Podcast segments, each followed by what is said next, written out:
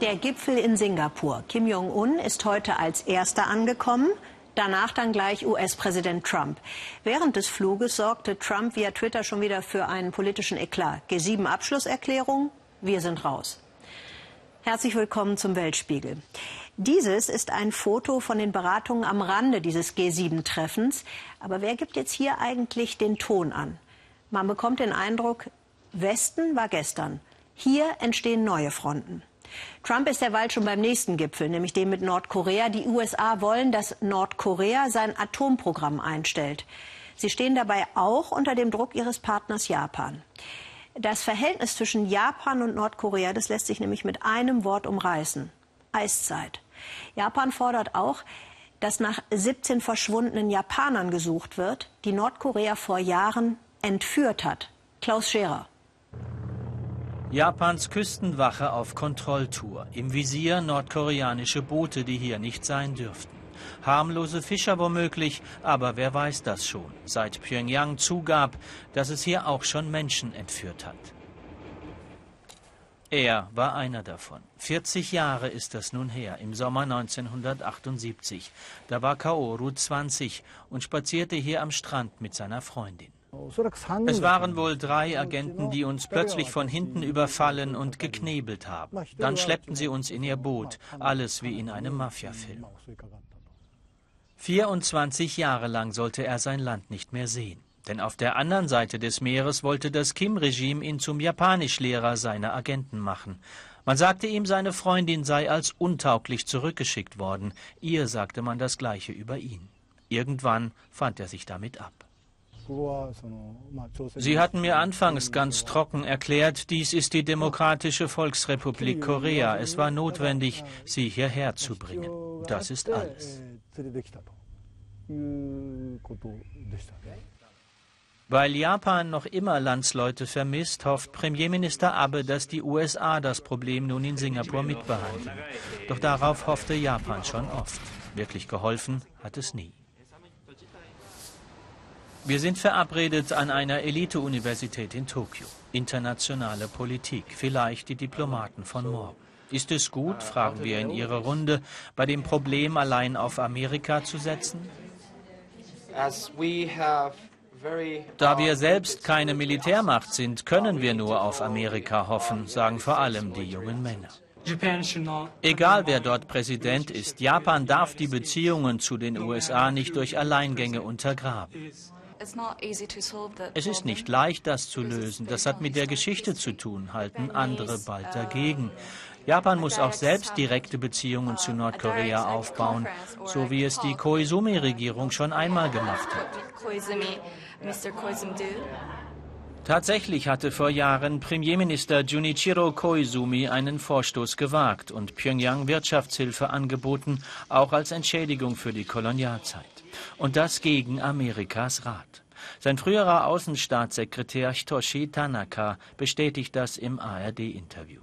Washington, not, uh, Washington war über Koizumis Besuch in Pyongyang nicht sehr glücklich. Vor allem die Neokonservativen Cheney, Rumsfeld und auch John Bolton waren dagegen. Ich habe deshalb lange verschwiegen, dass wir einen Besuch planten und dort nur gesagt, wir hätten Kontakt.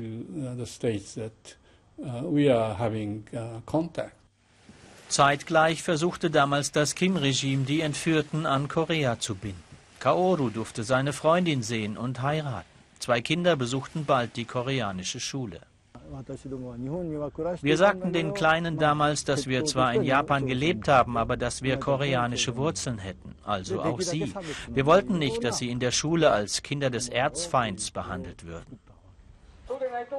Andere Entführte blieben verschollen. Manche seien verstorben, teilte das Kim-Regime mit. Keine Todesursache, keine Einzelheiten. Für die Angehörigen bis heute eine endlose Qual. Ich hoffe, dass Präsident Trump den Druck auf Kim Jong-un erhöht, alle Verschleppten an Japan zurückzugeben. Was haben wir denn sonst für eine Wahl? Ich denke, wir werden unsere Themen auch selbst vorantreiben müssen, widerspricht sie. Das reicht von den Entführten bis zu Kims Mittelstreckenwaffen. Die bedrohen ja uns und nicht die USA. In Sicherheitsfragen bleiben wir den USA ja weiter verbunden. Aber nehmen Sie mal den Welthandel, die Wirtschaft, die neuen Strafzölle den Umweltschutz oder den Klimavertrag, den Amerika aufgekündigt hat, während wir dafür sind. Wir werden doch eh eigene Wege gehen müssen, unabhängig davon, ob die USA nun dafür sind oder dagegen. Fünf Entführte, darunter Kaoru und seine Frau, hatte Koizumi durch seine Initiative frei bekommen. Nach langem diplomatischem Ringen folgten die Kinder. Ich sagte allen Eltern damals, dass das dauern könne. Tatsächlich brauchten wir dafür noch mal mehr als ein Jahr. Für Kaoru und seine Frau eine furchtbare Zeit. Er wollte durchhalten, sie wollte lieber zurück zu den Kindern. Das war die schwierigste Phase für uns alle. Auch die Kinder haben gelitten, schrieben flehende Briefe. Sie waren das Pfand.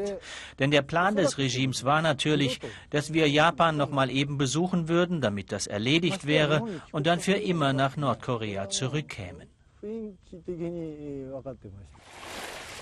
Mag sein, dass die Zeit viele Wunden heilt, sagt er heute, aber diese nicht. Trotzdem verurteile er nicht Nordkorea als Land, das Regime, das diese Verbrechen plante, aber umso mehr. Wir schalten jetzt live nach Singapur zu meiner Kollegin Sandra Razzo, wo am Dienstag nämlich der Gipfel zwischen Kim Jong-un und Donald Trump stattfinden wird. Sandra, wie soll der Gipfel eigentlich ablaufen? Weiß man das? Die ganze Welt schaut nach Singapur und bisher haben die beiden erstmal ihre Suiten bezogen. Sie wohnen übrigens fast in Sichtweite voneinander, nur zehn Minuten zu Fuß. Morgen steht der Tag dann ganz im Sinne der Vorbereitungen auf den Gipfel am Dienstag. Da geht es dann morgens auf die Vergnügungsinsel Sentosa hier vor den Toren von Singapur und dort wird dann verhandelt in gediegenem kolonialem Ambiente. Man weiß bisher nur, dass es einen festen Termin gibt, morgens um neun. Und da hat Donald Trump gesagt, er möchte zunächst einmal ein paar Minuten mit Kim Jong-un allein haben. Er werde dann sehr schnell merken, ob da eine Vertrauensbasis da sei oder nicht und ob man wirklich zu einem positiven Ergebnis kommen könne. Danach könnte das Treffen dann erweitert werden um Berater. Am Nachmittag könnte es ein weiteres Treffen geben, vielleicht auch ein Abendessen und vielleicht sogar ein eine gemeinsame Abschlusserklärung. Aber das ist alles völlig offen, alles ist möglich und nichts ist unmöglich.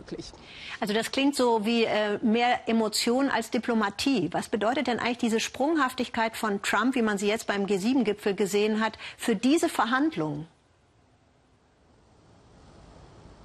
Na, Donald Trump hat viele Brücken hinter sich abgebrochen, viele diplomatische Türen zugeschlagen. Er muss jetzt auch mal eine aufmachen, auch für seine Basis zu Hause. Das ist ganz klar. Er will diesen Erfolg und er möchte Geschichte schreiben. Das wird eigentlich äh, ganz deutlich. Und er möchte vor allem all seine Vorgänger übertrumpfen. Er, all seine Vorgänger haben sich ja vergeblich bemüht, dieses Problem zu lösen. Und er möchte das nun ganz anders machen.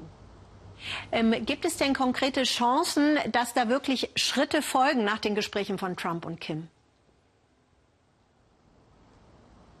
Na, Donald Trump hat etwas sehr Ungewöhnliches gemacht. Er hat in den vergangenen Tagen die Erwartungen erstmal gedämpft. Am Anfang hieß es ja, es muss eine komplette Denuklearisierung geben und zwar sofort. Äh, alles andere wäre unmöglich. Inzwischen heißt es, das Ganze könnte eine Art Kennenlernen-Treffen plus werden. Man müsse sich erstmal ein bisschen näher kommen, Vertrauen fassen und dann könnte eine Art Prozess in Gang kommen. Also man merkt schon, wenn man die Erwartungen so weit herunterschraubt, dann ist es es am Ende natürlich auch leichter, über Erfolge zu reden. Also im Moment ist es äh, wirklich sehr schwer zu sagen, was da am Ende wirklich dabei herauskommen kann. Vielen Dank, Sandra Razzo nach Singapur. Tschüss. Nur noch ein paar Mal schlafen und dann feiert die ganze Welt die Fußball-WM. Anruf aus Moskau von Birgit Firnig und Olga Sviridenko. Sie sagen, äh, was denkt ihr, wer diese Stadien eigentlich hier Tag und Nacht baut, damit Russland pünktlich glänzt? Sogenannte Wanderarbeiter. Sagen Sie, man muss da genauer hinsehen. Denn Pracht und Macht gehören zusammen und Arbeiter und Ausbeutung auch. Endspurt. Moskau putzt sich raus. Russland will glänzen auf der großen Weltbühne. Es soll die beste WM aller Zeiten werden. Zwölf Stadien in elf Städten. Und sie haben sie gebaut. Arbeitsmigranten aus Zentralasien. Um Geld zu sparen, mussten Arbeiter auf den Baustellen schlafen. Einer von ihnen, der 28-jährige Said. Er kommt aus Tadschikistan. Jetzt vor der WM arbeitet er rund um die Uhr. Ein Teil seines Lohns schickt er seiner Familie nach Tadschikistan. Doch rund um die WM gerät er immer wieder an Arbeitgeber, die ihn um seinen Lohn bringen. Mehr als die Hälfte der Migranten, die ich kenne, geraten an Betrüger. Es gibt viele Arbeitgeber, die den versprochenen Lohn überhaupt nicht auszahlen. Ich habe das am eigenen Leib erfahren. Oder sie geben nur einen Teil des Geldes und rufen dann die Polizei, damit sie die Arbeiter ausweisen. Das habe ich schon oft gesehen. Nachts sei es besonders schlimm. Beim Einkaufen vor einigen Supermärkten lauerten Polizisten den Arbeitern sogar auf, erklärt Said, und verlangten Geld von ihnen. Es bleiben am Ende vielleicht 60 Euro im Monat, das war's. Der Rest geht für Papiere, Wohnung, Polizisten, Essen, Telefon und andere Ausgaben drauf. Wenn Migranten Polizisten sehen, dann laufen sie ganz oft weg, obwohl ihre Papiere in Ordnung sind. Denn sie wissen, dass die Polizisten einen Grund finden werden, ihnen Geld wegzunehmen. Nachts machen sie regelrecht Jagd auf uns Migranten. So wie Said geht es vielen Migranten. Gerade jetzt vor der WM nehmen die Passkontrollen extrem zu, in der U-Bahn, an Bahnhöfen und auf den Baustellen. Dabei fordern die Polizisten oft Schmiergelder, die wenigsten Migranten versuchen sich zu wehren. Doch einige Arbeiter wenden sich an den Anwalt Bachrum Khamrojew. Seit Jahren setzt er sich für die Rechte von Migranten in Russland ein. Bei ihm häufen sich die Fälle. Die Polizei greife immer härter durch gegen Migranten.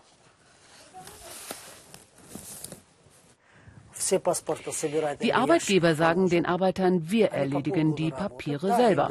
Sie sammeln die Pässe ein. Die Wanderarbeiter arbeiten dann ein halbes Jahr lang ohne Lohn, wohnen in einigermaßen hinnehmbaren Unterkünften, werden verpflegt für wenig Geld. Sie bekommen Taschengeld für Zigaretten. Und eines schönen Tages bestellen dann die Arbeitgeber ein Polizeiaufgebot und eine Abordnung der Migrationsbehörde, die dann die Leute in Busse verfrachten und abschieben. Er und seine Anwaltskollegin Valentina Tschupik vertreten einige Migranten vor Gericht. Gejagt, beraubt, viele Migranten fühlen sich wie Freiwild. Wenn sich ein Migrant in einer solch schweren Situation befindet, materiell, psychologisch, ständig unter Druck steht, andauernd beraubt und von allen gehasst wird, ein solcher Migrant wünscht sich, dass man ihn liebt, achtet und schützt. Und manchmal werden dann die Anwerber radikaler Organisationen zu solchen Beschützern. Moskaus Arbeitsmigranten als leichte Beute. Viele stammen aus Tadschikistan, dem Armenhaus Zentralasiens. Nur wenige haben in dem Hochgebirgsland Arbeit. Nach dem Zerfall der Sowjetunion ist es dem Land nicht gelungen, seine Wirtschaft aufzubauen. 70 Prozent der Männer arbeiten in Russland oder schlagen sich mit Gelegenheitsjobs durch. Ganze Dörfer, in denen fast nur Frauen und Kinder leben. Mittlerweile gibt es Landstriche, aus denen Dutzende in den sogenannten Heiligen Krieg nach Syrien gezogen sind, sowie der Schwiegersohn von Gutschera.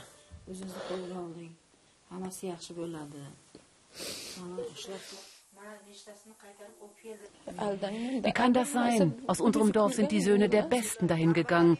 Aus den besten Familien sind sie nach Syrien gegangen.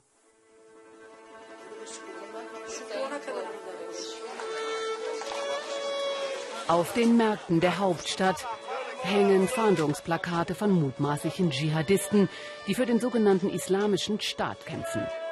Die Gründe für die Radikalisierung, kaum Aufstiegsmöglichkeiten und in Russland fühlen sich viele erniedrigt. 80 Prozent der Tadschiken, die in den Krieg gezogen sind, stammen aus der Arbeitsmigration in Russland. So auch der Sohn von Urumbay. Er soll Bani S. in Syrien sein. Seitdem haben die russischen Behörden den Vater mehrmals verhört. Nun befürchtet er abgeschoben zu werden. Anwalt Chamorojew versucht das zu verhindern. Immer sind es die gläubigen Muslime, bei denen sie reinplatzen.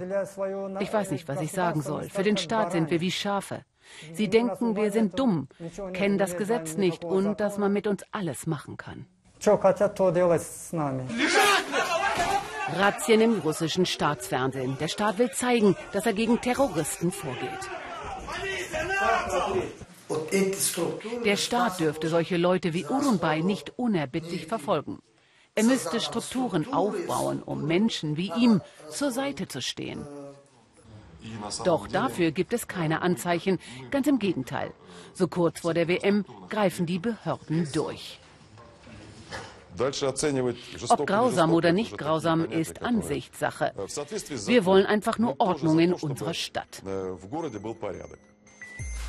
Das spürt Said jeden Tag. Diejenigen, die das Land für die WM rausgeputzt haben, sollen nun aus dem Straßenbild verschwinden.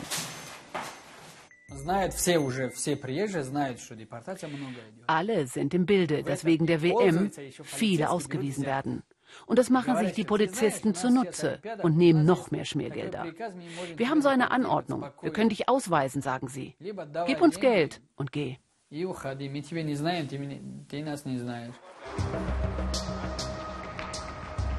Die Städte und Stadien werden während der WM zu Hochsicherheitsgebieten. Denn nichts darf schiefgehen bei Putins Prestigeprojekt. 36 Jahre lang konnte sich Peru nicht für die Fußball-WM qualifizieren nationales Leiden, kollektives Jaulen, denn der Fußball ist der Volkssport schlechthin in Peru. Aber dieses Mal hat es geklappt und viele Peruaner sind außer sich. Das heißt Ausnahmezustand, Panini-Bilder alle ausverkauft, Nationalfeiertag in der Dauerschleife. Und jetzt kommt die spannende Nahaufnahme von Matthias Ebert. Mitten in diesem Fußballjubel eine ältere, eine kleine Dame aus Lima, über die man eigentlich nur staunen kann. In einem Vorort von Lima kennt sie jeder. Ihr Markenzeichen? Die weiße Kappe. Maria Angelica Ramos, so heißt die wohl älteste Trainerin der Welt. Aber jeder soll sie nur La Vieja nennen, die Alte. Auch mit 92 Jahren steht sie vier Tage die Woche auf dem Fußballfeld. Das macht mir Freude, ein tolles Gefühl. Ich sehe diese Kinder, sie wachsen heran. Und ich, alte Frau, zeige ihnen, wie es geht. La Vieja nimmt jeden Freitag die jüngsten Talente ihres Viertels unter ihre Fittiche. Sie ist kaum größer als ihre zehnjährigen Schützlinge. Das Training beginnt klassisch. Aufwärmen, dehnen. La Vieja ist streng. Springen,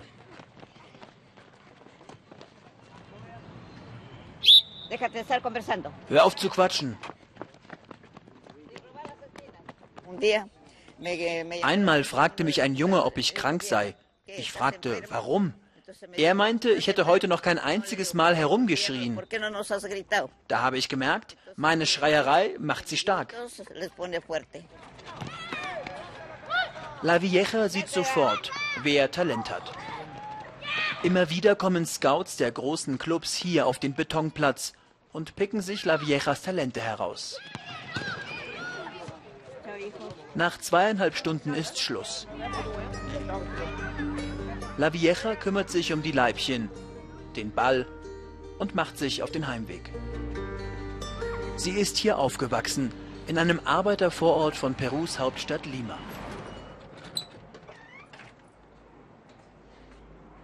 Ihr Zuhause ist voller Fußballpokale. Es müssen an die 50 sein, die La Vieja mit ihren Teams gewonnen hat. In 44 Jahren als Fußballtrainerin. Derzeit fiebert sie mit Perus Nationalmannschaft mit. bei der ersten WM seit 36 Jahren. Es ist ein Triumph. Wir wollten endlich wieder an einer WM teilnehmen. Ein Traum wird wahr. Ihr Mann hatte einst ihre Fußballleidenschaft entfacht. Doch der ist längst gestorben. Geblieben ist La Vieja nur der Fußball. Momente puren Glücks. Wenn mir jemand meinen Fußball wegnimmt, werde ich sterben. Das ist sicher. Ich habe doch nichts anderes.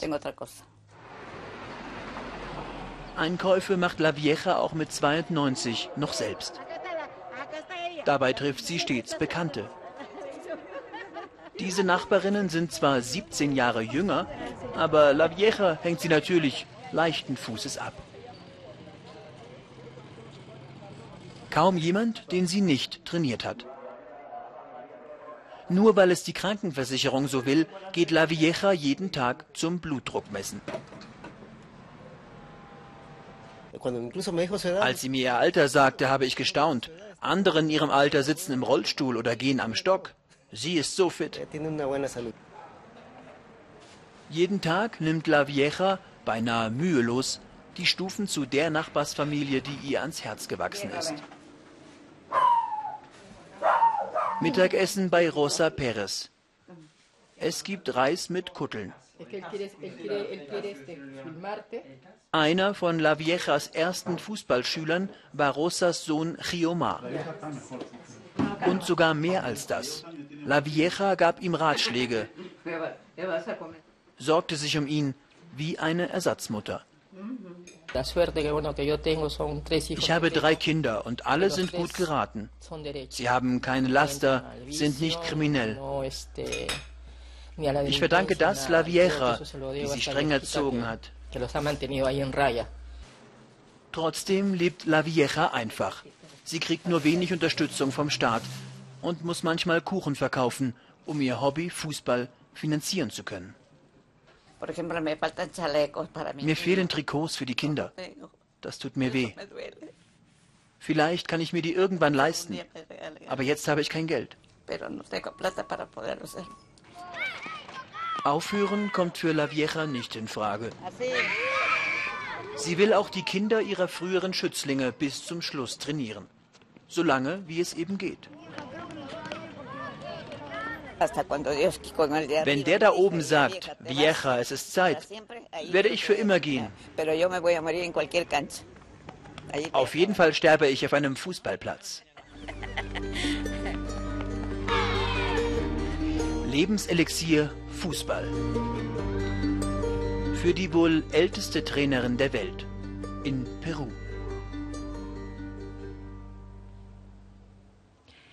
Wenn ein Land wie Myanmar sich von einer Militärdiktatur zur Demokratie wandelt, dann kann man ein Häkchen machen und erleichtert sagen, eine Sorge weniger.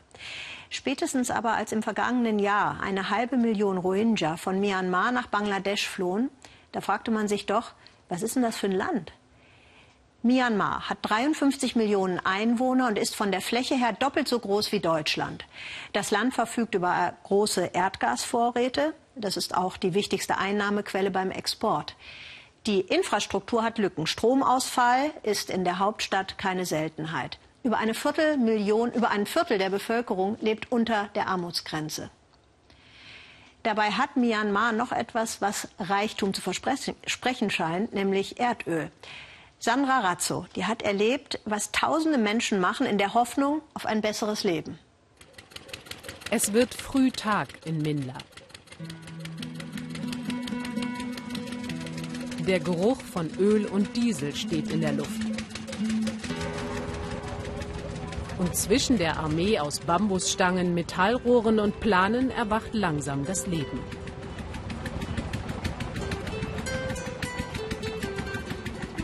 Das Rattern der Generatoren ist Alltag. 24 Stunden am Tag, sieben Tage pro Woche. Tanaka passte als Schutz gegen die Sonne. In ihrer Bambushütte bereiten sich Mam Yint A und ihre Tochter auf einen langen Tag in der sengenden Hitze vor. Ihr Mann ist schon längst draußen am Bohrloch. Mam Yint A aber nimmt sich noch ein paar Minuten Zeit.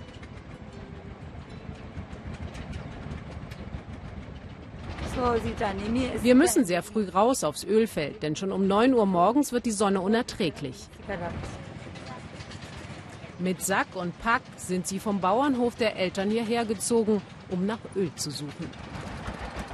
Eine Seilwinde, ein Generator. Marmiens Mann Mo Win ist gerade 21 Jahre, aber schon seit vier Jahren Ölbauer. Die ganze Verwandtschaft hat zusammengelegt, damit er und Mamien sich die teuren Geräte leisten konnten. Inzwischen haben sie vier Bohrlöcher. Wir nutzen Luftdruck, um das Öl hier hoch zu pumpen. Aber je länger wir hier sind, desto tiefer müssen wir bohren, um noch an Öl zu kommen. Zwischen all den Generatoren kommen Kinder zur Welt. Auch Mam Yin zieht ihre vierjährige Tochter hier auf. Kein idealer Ort zum Großwerden, gibt die 25-Jährige zu. Aber sie hat keine Zeit, sich darüber allzu viele Gedanken zu machen. Denn das Öl, das sie hier fördert, verhilft ihr zu einem Leben jenseits bitterer Armut.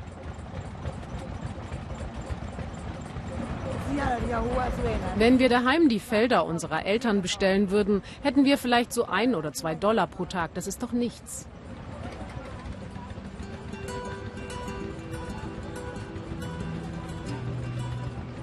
500 Dollar kosten die Rechte an einem Bohrloch.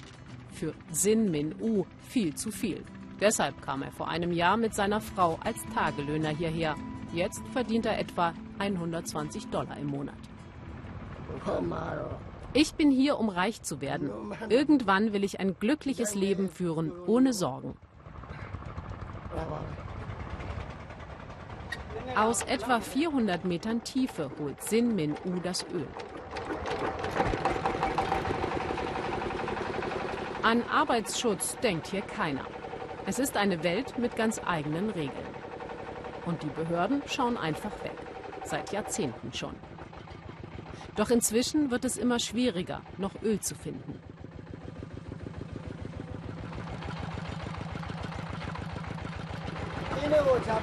Ich kann immer nur ein paar Stunden am Tag arbeiten, weil wir nach einer Weile nur noch Wasser aus dem Boden holen. Dann muss erst wieder Öl in das Bohrloch nachlaufen. Noch arbeitet Sin Min U für einen anderen Ölbauern, der das schwarze Gold dann an die Raffinerien in der Nähe verkauft. Doch der 21-Jährige würde sich gern auch selbstständig machen.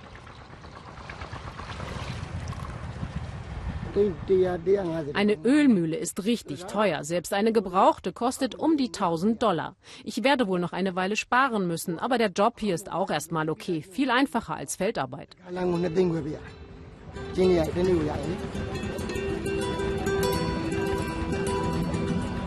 Ein Leben wie zu Goldgräberzeiten im Wilden Westen. Und das 2018. Mam Yint A kocht das Essen für die kleine Familie. Eine richtige Küche wäre schön, sagt sie, wie im Fernsehen. Aber dieser Traum muss noch warten.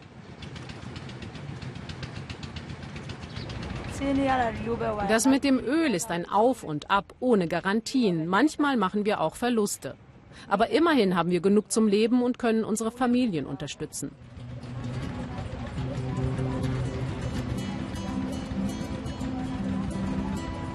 Gegen Abend lässt die sengende Hitze ein wenig nach. Die Nachbarn treffen sich, kauen zusammen Betelnüsse. Ein billiges Rauschmittel, das Sin Min Us Frau in Blätter einrollt.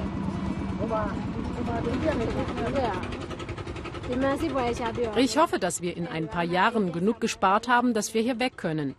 Ich möchte so gerne meinen eigenen kleinen Krämerladen aufmachen. Am Wegesrand treffen wir Mei Cho Win. Wenn die Ölbauern ihre Schicht beendet haben, geht sie mit Eimer und Lappen herum und saugt die Reste auf. Ihr Ältester gehe jetzt in die neunte Klasse. Damit die Familie sich das leisten kann, braucht sie jeden Cent. Wenn ich genug zusammen habe, dann koche ich die Flüssigkeit aus. So trenne ich Wasser und Öl. Und das kann ich dann verkaufen. Das bringt nicht viel, aber immerhin.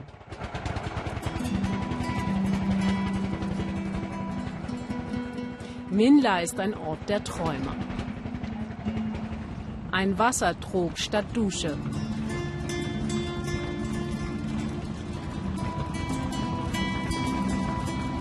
Mo Win wünscht sich ein richtiges Haus und einen SUV. Ein Leben in Wohlstand eben, jenseits des hastigen Essens in ihrer kleinen Hütte.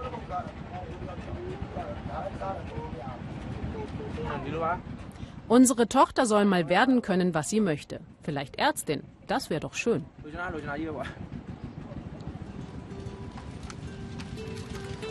Feierabend für die Glücksritter von Minla. Morgen ist ein neuer Tag. Zum Arbeiten und Träumen. Am 1. Juli finden in Mexiko Wahlen statt. Dann wählen die Bürger ihren Präsidenten, sie wählen Abgeordnete, die Bürgermeister und Gouverneure. Der Wahlkampf in Mexiko ist lebensgefährlich. Es gibt Drohungen, Bestechungen und sogar Morde. Klar, was die Top-Themen im Wahlkampf sind, sagt Xenia Böttcher, Korruption und natürlich Sicherheit. Im beliebten Reiseziel Cancun zum Beispiel wurden in den ersten vier Monaten dieses Jahres 154 Menschen ermordet. Urlaub ist, wenn man einfach gar nichts tun muss, außer abtauchen, genießen. Du hast hier Geschichte, tolles Essen, tolle Menschen, tolles Meer. Der Tourismus boomt in der mexikanischen Karibik und die Gewalt. Dieses Jahr im Februar explodiert Sprengstoff in einer Touristenfähre in Playa del Carmen. Dutzende Verletzte. 2017 ein Angriff auf eine populäre Disco. Touristen rennen um ihr Leben. Fünf Tote. Hier wird geschossen. Auch Cancun verschlechtert sich. Vielleicht nicht in der Hotelzone, aber in der Stadt. Die Regierung sollte viel mehr tun. Die Polizei versichert, alles Einzelfälle. Und doch müssen das Paradies und seine Gäste offenbar geschützt werden. Die Hotelzone in Cancun ist sicher, schusssicher. Es gibt zwar Vorfälle in der Stadt, aber es trifft nicht die normalen Menschen oder Touristen, sondern nur Menschen, die mit Kriminellen zusammenarbeiten. Tatsächlich, nur wenige Kilometer vom Strand entfernt, in der Stadt Cancun, zerspringt die paradiesische Fassade, wird das Leben für die Mexikaner zur Hölle. Schau mal, hier haben die Kugeln eingeschlagen. Drei Tote vor einem Nachtclub. Was früher Breaking News war, sei heute Alltag. Ray Gomez berichtet mit seinem Handy live von Tatorten und kann mittlerweile davon leben. Cancun war mal eine sehr ruhige Stadt. Man konnte entspannt mit offener Haustür schlafen. Jetzt gibt es zwei oder sechs Morde pro Tag. Es ist ein Kampf von Drogenkartellen, die ihre Kräfte messen. Wer ist der blutrünstigste? Das Problem ist, dass sie ein touristisches Ziel zerstören. Wir werden Ray heute begleiten und es wird nicht lange bis zum ersten Einsatz dauern. Vor dem Mord kommt meist die Drohung. Wer einen Club besitzt, so wie Emilio, soll die Kartelle bezahlen. Trotz seiner Angst erzählt er uns, wie die Schutzgelderpressung läuft. Sie kommen und schießen auf dein Geschäft. Danach melden sie sich und sagen, ich schicke dir jemanden, den du zahlst, wenn du nicht willst, dass das wieder passiert. Da kannst du schlecht Nein sagen. Du zahlst oder du schließt.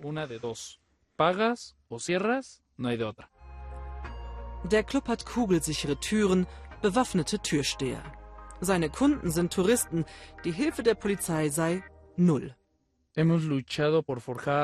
Wir haben dieses Cancun geschmiedet und so erfolgreich im Tourismus gemacht. Wir Geschäftsleute haben unseren Teil getan. Die Regierung nicht. Es ist 19 Uhr, als die erste Schießerei gemeldet wird. Es gibt einen angeschossenen Mann in der Straße Cabá. Ray beginnt seine Live-Übertragung. Ich fahre los. Ich bin für diese Arbeit geboren. Es ist meine Leidenschaft. Komm mit. Angst? Nein. Er zeige ja nur, was passiert. Schau, da liegt der Körper. Ein Barbesitzer ist erschossen worden. Hat er das Schutzgeld nicht gezahlt oder war er selbst Mitglied eines Kartells? Der Fall wird in der Regel nicht gelöst, meint Ray.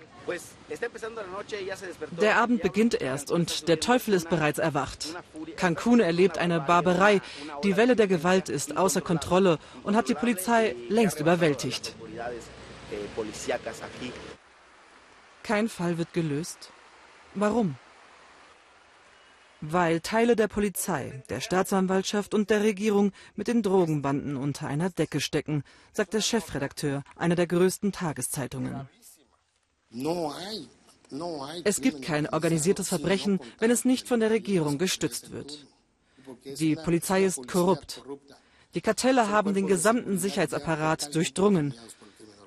Du lässt dich bestechen oder du stirbst. Die Regierung versuche, die Berichterstattung zu unterdrücken, statt ihn zu schützen. Sechs Bodyguards hat der Chefredakteur. Sein Büro wurde mit Granaten beschossen. Castro klagt dennoch an. Drogenschmuggel, Korruption, Tote. Ich bin nicht empört, ich bin außer mir. Wir können doch nicht tatenlos zuschauen. Wir haben Cancun gegründet. Jetzt gehört das alles hier der Mafia. Die Regierung lügt, wenn sie sagt, es sind nur kleine Zellen. Sie lügt. Wenn sich hier zwei Kartelle duellieren und ein Tourist stirbt, dann ist Schluss mit Cancun. 23 Uhr. In der Hotelzone nimmt die Stimmung gerade richtig Fahrt auf. Gut bewacht durch die Polizei, sorgenfreie, unbeschwerte Freude für Touristen Gleichzeitig blicken die Menschen in der Stadt auf Tote, auf eine Gewalt, die immer wieder auch in die Hotelzone schwappt und droht alles zu zerstören, was sie aufgebaut haben. Wie Sie sehen, sperrt die Polizei gerade das Gelände ab. Da, schau dort. Ray ist am nächsten Tatort angekommen. Sieben Kugeln wurden in den Körper eines Mannes gefeuert. Er ist schwer verletzt. Es stimmt, Ray Gomez liebt das Adrenalin, aber seine Arbeit sei doch mehr als Tote zu zählen. Er zeige, was Polizei und Regierung versuchen, kleinzureden. Ich mache weiter. Jemand muss berichten, was hier los ist.